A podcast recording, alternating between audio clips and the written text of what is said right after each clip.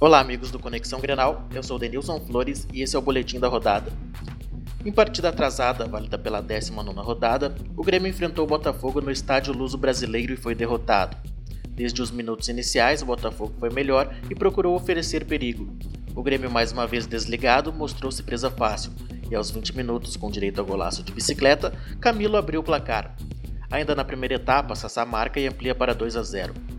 Pouca coisa mudou no cenário tricolor, que só marcou o seu gol no segundo tempo com o jovem Batista. Resultado final: 2 a 1 para os cariocas. Com o fechamento da rodada, o tricolor ficou na sexta colocação com 36 pontos e o Colorado é 17 com 24 pontos na tabela. A dupla Grenal retorna a campo no meio da semana. O Grêmio enfrenta o Curitiba quarta-feira, no estádio Couto Pereira, às 21 horas e 45 minutos, enquanto o Inter recebe o Santos no Beira-Rio, quinta-feira às 21 horas. Para o Conexão Grenal, Denilson Flores.